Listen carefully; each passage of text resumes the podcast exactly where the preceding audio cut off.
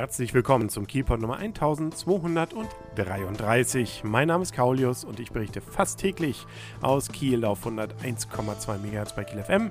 Immer morgens um 7 sowie mittags um 12 und rund um die Uhr auf kielpot.de. Was war das für ein Wochenende? Insbesondere ein Wochenende wie ein Krimi, beziehungsweise viele Krimis, die dieses Wochenende bestimmt haben in Kiel. Und dazu gehört nicht nur das Wetterkrimi, das war ja sogar ganz in Ordnung, sondern zum Beispiel auch Holstein-Kiel, was gar nicht so krimimäßig war. Man hat nämlich ziemlich deutlich mit 3 zu 1 gegen den ehemaligen jetzt ja Angstgegner Wolfsburg 2 gewonnen und äh, das auch völlig zu Recht.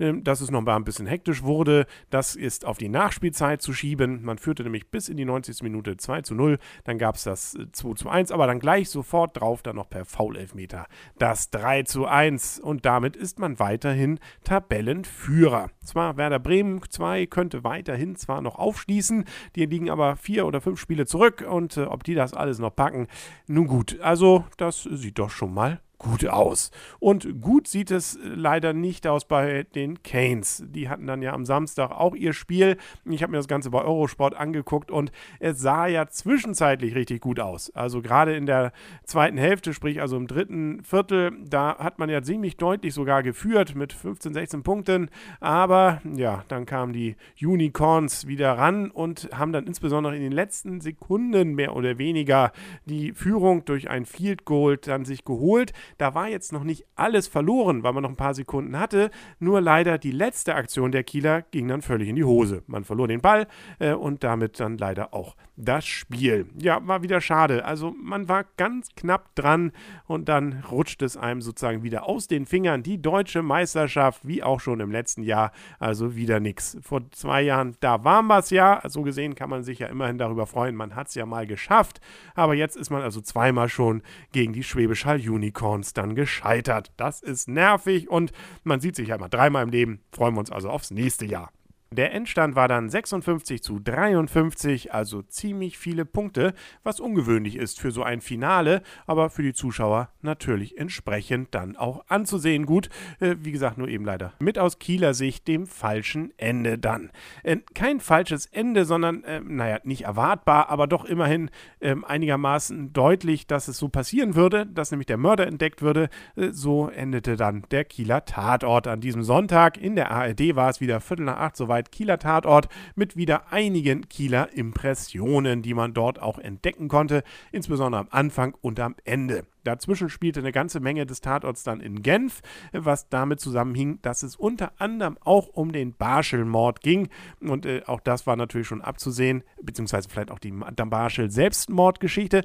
Man weiß es ja nicht so genau, aber es war eben abzusehen, dass es sich dann doch nicht so auflösen würde. Das wäre dann wohl doch ein bisschen vermessen gewesen und dass dann doch irgendwie der Kriminalfall, der drumherum in der Jetztzeit spielte, äh, sich ganz anders auflöste. Was man am Anfang sehen konnte, war insbesondere, da ja auch im Politikmilieu spielte, äh, naja, Milieu ist übertrieben, es gab einen Minister, den man sehen konnte und der war dann auch noch nicht mal im Landtag, äh, draußen zwar schon, aber drin, da war es das Kieler Rathaus. Ist wohl irgendwie schöner von drin, muss man auch zugeben, stimmt wohl auch und insbesondere natürlich gerade dieser erste Stock, wo diese Ahnengalerie auch ist im Kieler Rathaus mit den Alt-OBs, da ähm, hat man dann eben eine Menge gedreht und auch beim Ratssaal da in der Nähe, ja, naja, da ist es schön getäfelt und dann passt passt das auch. Aber nicht wundern, wenn man mal nach Kiel kommt und sich gern mal den Landtag anguckt und dann sieht das gar nicht so aus wie im Tatort. Ist eben nur Film. Die größte Action-Szene des Films ist dann auch wieder bemerkenswert. Die hatte nämlich mit der Hörnbrücke zu tun. Nämlich mit der zuklappenden Hörnbrücke. Da ist nämlich einer mit dem Rad dann noch rüber und hat es tatsächlich noch geschafft, innerhalb dieser Hörnbrücken-Klappfunktion dann zu entkommen. Und zwar von der Germania-Hafenseite. Da muss man ja schon runter, hoch, runter. Das haben sie jetzt nicht mehr ganz genau so gezeigt, aber er hat es dann auf jeden Fall geschafft.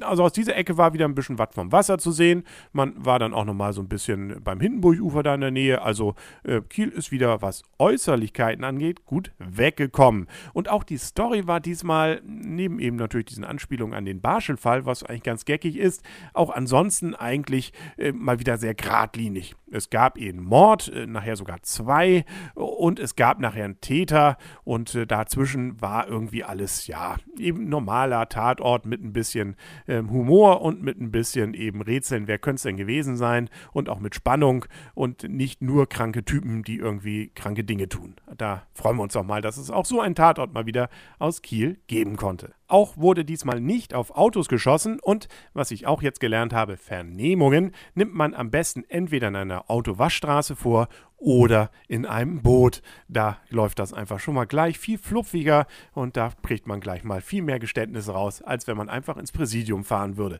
Ja, da sollte man sich vielleicht mal ein Beispiel dran nehmen, dass das Ambiente es dann allem Anschein nach doch macht. Was mich allerdings ein bisschen überrascht hat, ist, dass selbst einem solchen Medienprofi wie Borowski nicht aufgegangen ist, dass es vielleicht auch mal Radiosendungen geben könnte, die aufgezeichnet werden. Äh, oder andersrum, dass eine Radiomoderatorin, die auch im Fernsehen spielt und so ein bisschen aussieht wie Maischberger, äh, nicht vermuten könnte, dass ihr Alibi hinsichtlich, äh, ich war die ganze Zeit im Studio, äh, zügig mit einem Anruf im Studio beim NDR dann aufgeklärt äh, bzw. sich dann in Luft auflösen könnte. Aber gut, dann ist es eben so. Das äh, wäre ja sonst auch langweilig gewesen.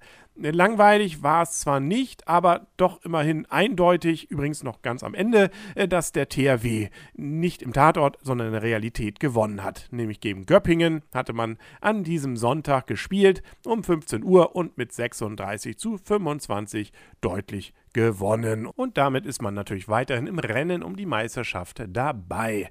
Die Füchse Berlin sind zwar noch davor, haben allerdings schon zwei Spiele mehr und auch schon zwei Minuspunkte. Kiel hat einen. Aber die Rhein-Neckar-Löwen, die sind bisher ohne einen Minuspunkt in der Tabelle über dem THW.